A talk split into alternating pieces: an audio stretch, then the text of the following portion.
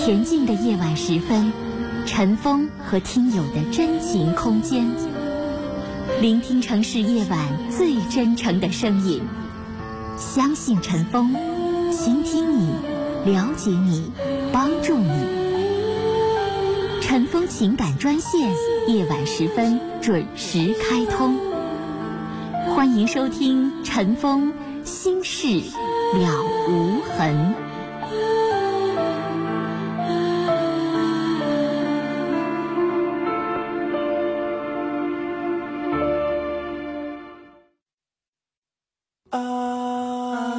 您正在收听的是《心事了无痕》，陈峰主播，欢迎继续收听。好，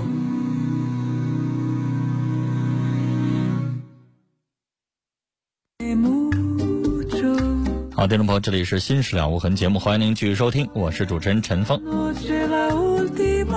提醒您，我们节目的网络上的联系方式，喜欢上网的朋友啊，可以首先找到我们节目的论坛，您可以搜索的方式啊，呃，搜索引擎当中直接搜索“陈峰听友俱乐部论坛”。在论坛上，我们提供了四十个 QQ 群啊，还有六个飞信群，我们的听友可以在论坛上互动讨论。另外，陈峰每天都会登录的微博。您可以直接搜索陈峰微博，早晨的晨，风雨的风，或者是新浪微博当中直接搜索 DJ 陈峰，A B C D 的 D，J K 的 J，早晨的晨，风雨的风。来看短信，六八幺幺的听众说：“我喜欢上一女孩，我们是同学，上学的时候我们都喜欢对方，但是没有说出来。离开学校四年了，她现在还没有对象。我想去创业，然后呢再和她处对象，让她幸福。谁能帮我想想办法？我该怎么办？”小伙儿，你创业行，但是谁说创业和感情就非得先进行一个再进行一个了？两者不冲突啊！边创业边谈恋爱不行吗？等你创业完了之后，三年五年不一定能够成气候。那三年五年之后，你再回过头来找这女孩，人都三十好几了，人家你认为人家会一直等你吗？过了这个村没这个店了。等你创业好了之后，黄花菜都凉了，人可能早就结了婚了。到那个时候，你不抓瞎了吗？接下来我们接四号线，美好女士。喂，你好。你好，你说。是我吗？是您。那个喂，我想跟你聊一下我我跟我老公的事儿。嗯。就是我们俩吧，就是已经结婚了。嗯。然后结婚没有多久，然后但是呢，就我们俩处了好长时间，处了三四年吧。嗯。然后呢，就我们俩现在每天生活在一起。然后我的主要就是说，我的主要工作呢就是洗衣服啊、做饭呐什么之类的。然后但是呢，他总是挑毛病、闲了淡了的。这个这东西就是说生活当中的小事儿。嗯。然后但是呢，就是每天都在吵架，你知道吧？就是吵来吵去，没有什么特别大的原因，但是就是说总是发火。然后但我我这个我就受不了。然后就总是吵，总是吵，时间长了吧，你你就会觉得特别烦，然后特别累。然后呢，你跟他沟通吧，你也跟沟通不太明白。然后还还就是说，你跟他沟通以后吧，他会说你，啊，你你蛮不讲理，然后你你没道理，然后这些都是女人应该做的事儿。然后说女人就应该洗衣服做饭呐，或或怎么怎么着的。然后你不把家务。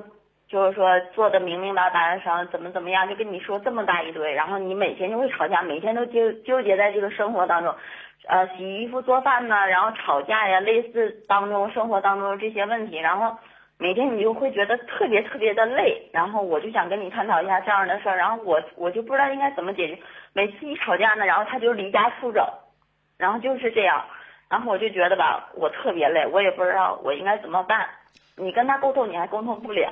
你有工作吗，女士？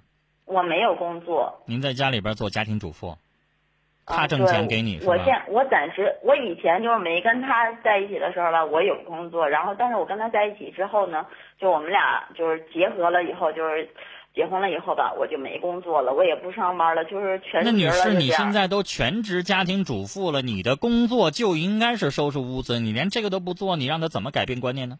我没有啊，我做呀。我什么都做，就是洗衣服啊、做饭呐、收拾家务啊？那你告诉我，他不是就因为你不做家务才跟你吵的吗？那你做了，他还吵什么呢？我跟你这么举一个简单的小例子吧，就是说，你做饭吧，你懂吗？说一个女人去做饭，假如说一个老公在外边挣钱的或怎么样的，他回家吃你做的饭吧，那我就给他做呗，很正常的。就是说你想吃什么我做什么，然后他就会说，他会在旁边看着你，然后呢说你得放这个，你得放那个，然后就这样，然后你你你这个你得多放点，那个你多放，然后我就特别特别生气，那不行你自己放呗。你生啥气呢？他让你放啥你就放啥呗。你不也闲着吗？要是我的话，有人指挥我就听着呗，我还不寻思了呢。你让放一勺我就放一勺，我要放两勺咸了之后赖你啊。对，我也说过这样的话。他让你？干什么，他让你做什么你就做什么呗，你不就伺候他吗？行，对，一开始我也这样。你就按照他来。对，我也按照他来，然后到最后他就，到最后我发现根本我忍受不了了，因为你按照他来的时候，他说，哎呀，是，他说又不对了，怎么怎么样了？那到时候他有什么话说呀？我按照你说的呀。我按照你，你按照我说的做了，但是你没做出我那个样啊，你也没做出我想吃那个味儿啊。那对不起，那就只能你做了。我就这水平，我不是厨师。你有能耐，你雇一个保姆，然后再找一个专门的厨师伺候你，可以。我就这水平。那人家说了，那我找媳妇是干嘛的？我找媳妇就是让你给我洗衣服做饭的，伺候我。那你找的是保姆，不是媳妇儿，离婚。我也这么说过呀你就。直接跟他离婚，告诉他。这事儿我跟你说，女士，这可以离婚啊。他找那是保姆啊，他那个观念说找一媳妇儿就是要给他洗衣服、收拾屋子、伺候他的，那是保姆，那是媳妇儿吗？我也是这么认为的。你告诉他保姆有比我好多的，还有专门有家政大学专家政专业毕业的硕士研究生呢，伺候你肯定比我照顾好。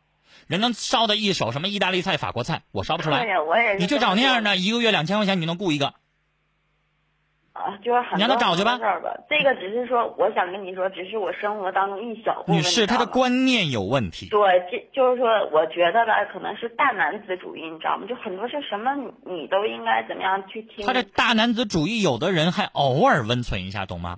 不是说偶尔，他就是他现在是有点这个观念太过分。就女士有的时候，比如说男人他有有的大男子主义的，他也认为女人应该做这些东西，但是在有人做是应该，但是是在做这些应该的，时候，他有的时候知道哄一下，知道给点甜蜜的，不的，不的，就是他不会的，所以他这个做人太失败，你受不了，你可以离婚。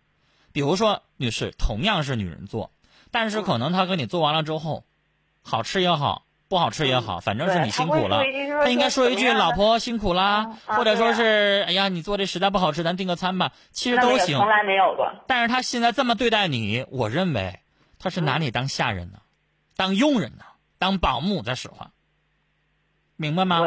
对我明白。女士，就说句难听的，如果咱们花钱一个月花一千块钱，你要雇一保姆，人家做的好吃了不好吃了，你都得客客气气的跟人家说，是吧？嗯，对，你都不能这样，因为你要这样的话，人都不挣你这点钱，是不是？那女士，你这种情况，你要跟他沟通不了的话，你可以考虑离婚。就是我觉得我也相信保姆，对吧？对，就就是这个观念特别重要。你不是跟他沟通不了吗？你可以用离婚的方式沟通。因为你你没法沟通的时候，你一沟通就喊呢。对，告诉你，离婚的时候他不会喊，明白吗？你俩要上民政局，民政局人给你调解的时候，你是不是得消停坐那块儿啊？那个时候是不是说话都得双方得听啊？或者是你们在签署离婚协议的时候，一二三四五，你俩得写条款啊，嗯，对吧？为啥离婚呢？第一条你就写他大男子主义，他认为我就是他保姆，对，因为你就这条你就写上。啊。是这个东西可可以解，而且你是告诉他这条观念必须改，如果他不改的话，坚决不能退步。对，其实我觉得这个东西说，因为说夫妻说在一起生活，这东西说有一些小毛病可以改，但是还有呢，就是我还想说一件事，就是说，每次吵架的时候吧，因为我觉得这两个人在一起生活，矛盾肯定会有，你知道吗？但是说吵架的时候，一般按我的观点就是说，两两个人去吵架，不管说因为谁对谁错，好像女的离家出走的比较多，对吧？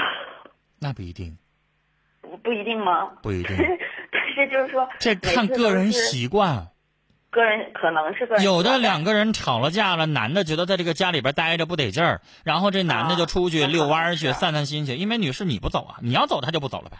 不是，那你要反正是两个人不要在一个屋子里待着，他觉得不对，那舒服。那我也能理解说，因为说吵架你在气头上说你走一会儿，或哪哪怕你走两个点儿或三个小时，这我都可以可以理解，但是你气儿就消了，对吧？嗯，没有，但是你走一宿啊，这能受谁能谁谁能受得了？第二天人家就回来了，然后也没女士，什么你这不算什么你碰到的人可能没有我多。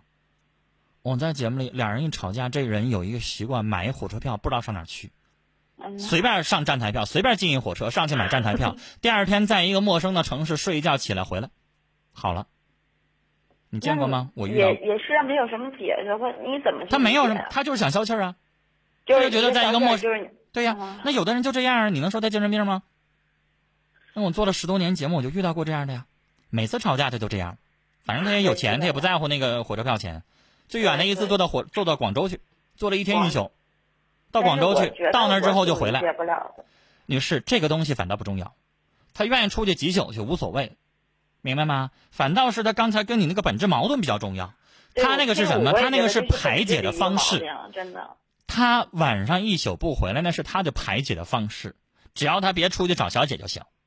他愿意住旅馆、住单位、住哪儿去，那他是排解的方式，明白吗？那个排解的方式每个人不一样，有的人愿江边嗷了一嗓子去，有人愿意上 KTV 喊一喊，有的人希望打一仗去，那是他的个人的排解的方式，这个我管不了。我只能说他那个大男子主义那个问题太严重，这是本质问题，你应该让他彻底的用一个强制性的手段让他干啊！聊到这儿了，再见。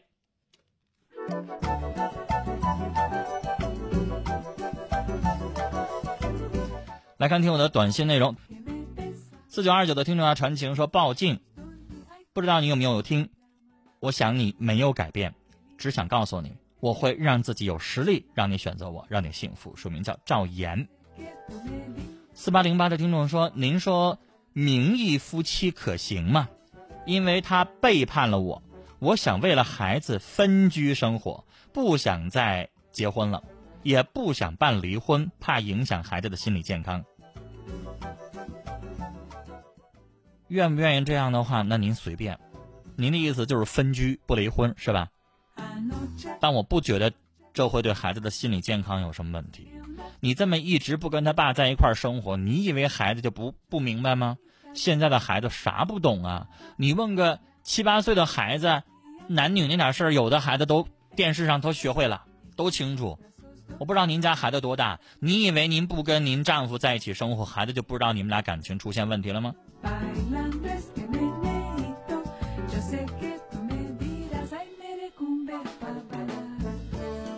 接下来我们要接四号线的电话。您好，哎，你好，你好，吗？您说是您？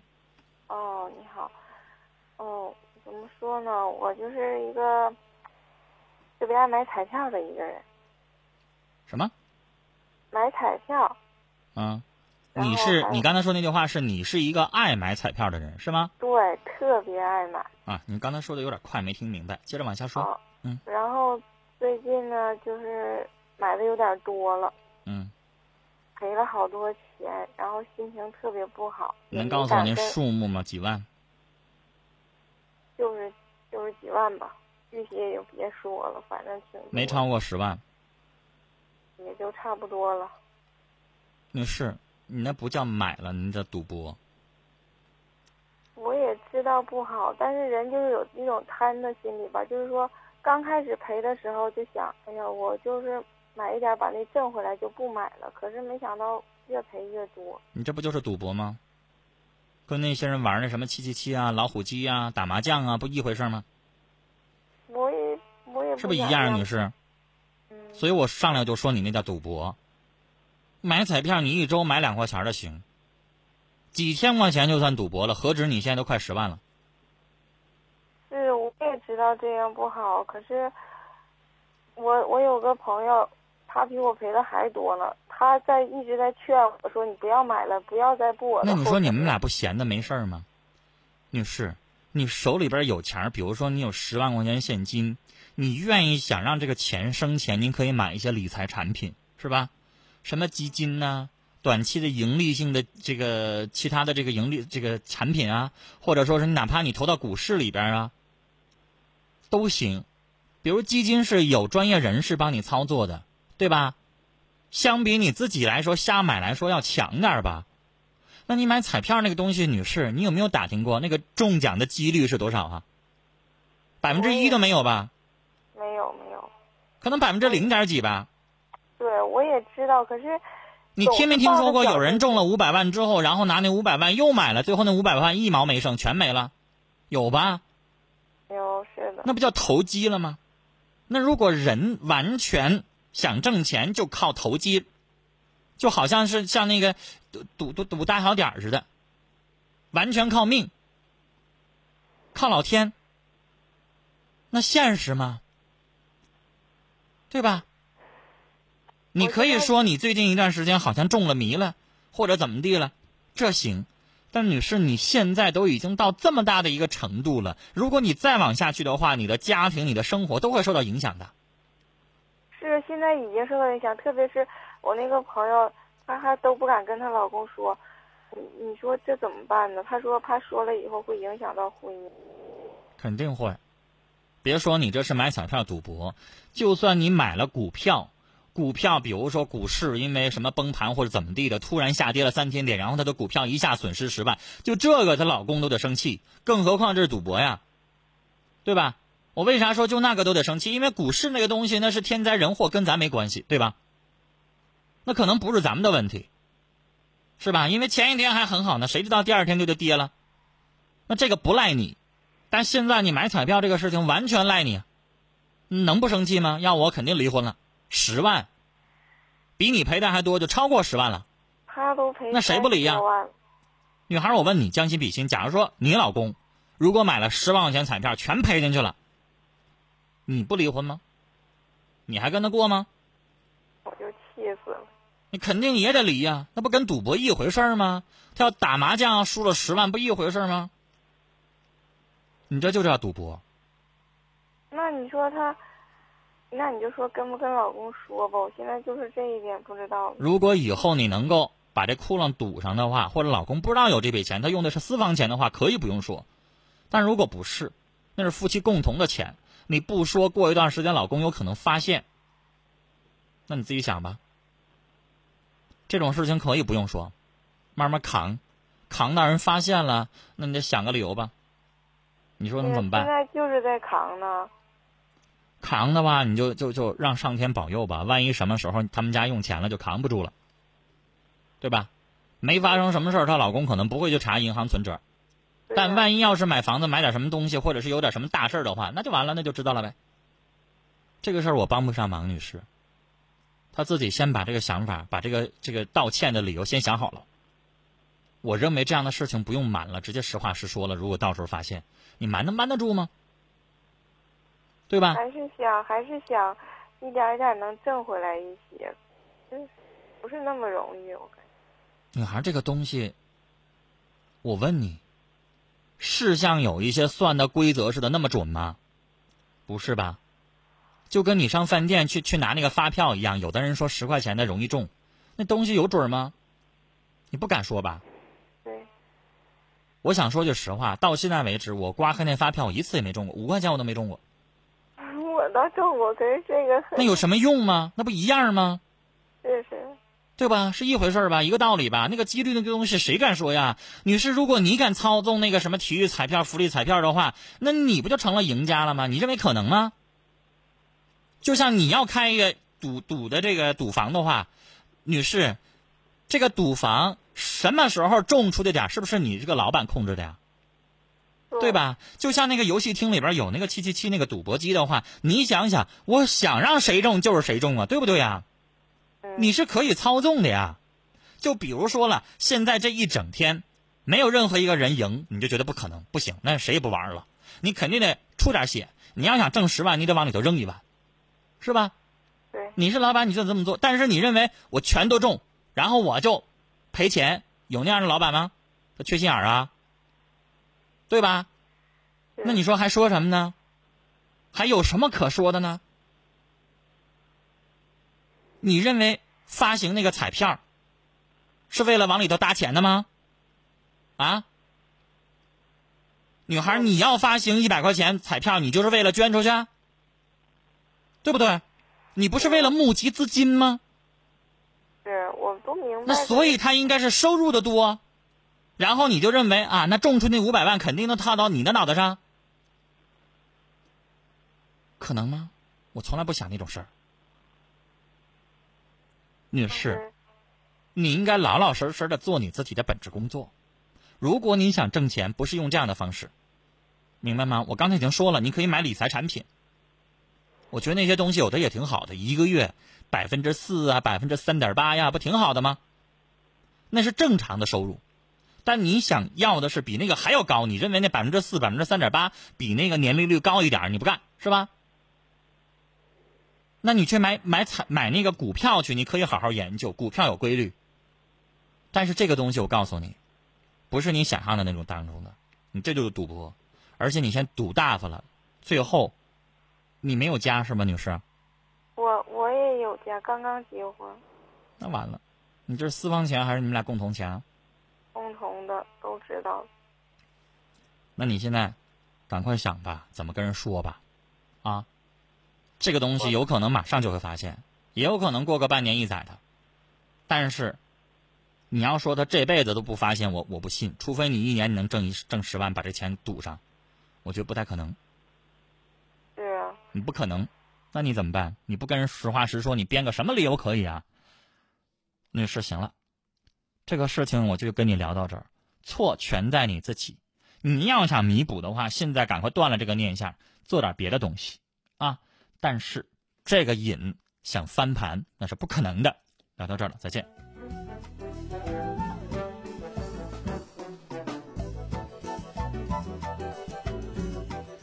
四八零八的听众说，前一个女士啊，我想劝你离吧。有孩子呀，事儿更多，不拿你当妻子，不拿你当人，就拿你当保姆。爱你是应该给你幸福和快乐的，他不是。我认为他不是外边有人了，就是根本就是一变态。我的经历警告你，这样的婚姻不会幸福的，觉悟吧。七九二九的听众要通过节目说：“媳妇儿，我永远爱你。”七幺零八的听众说：“听那个女人的口气，我会觉得她有点发贱，不能够老惯着呀、要不然就老公外边有女人了，怎么都会这么想啊？如果外边有女人了，可能大家还觉得他这么做对老婆不好，可能还能明白咋回事儿，是吧？如果外边没有人对老婆就这样的话，那这男人肯定是不能要的。八二八三的听众说，我爸妈就老买那个三 D 彩票，过去两年都魔障了，貌似输了也一两万，现在才消停。九九二六的听众说，刚才的女人工作才有魅力，女人不工作没有魅力，没有魅力，你为什么不工作呢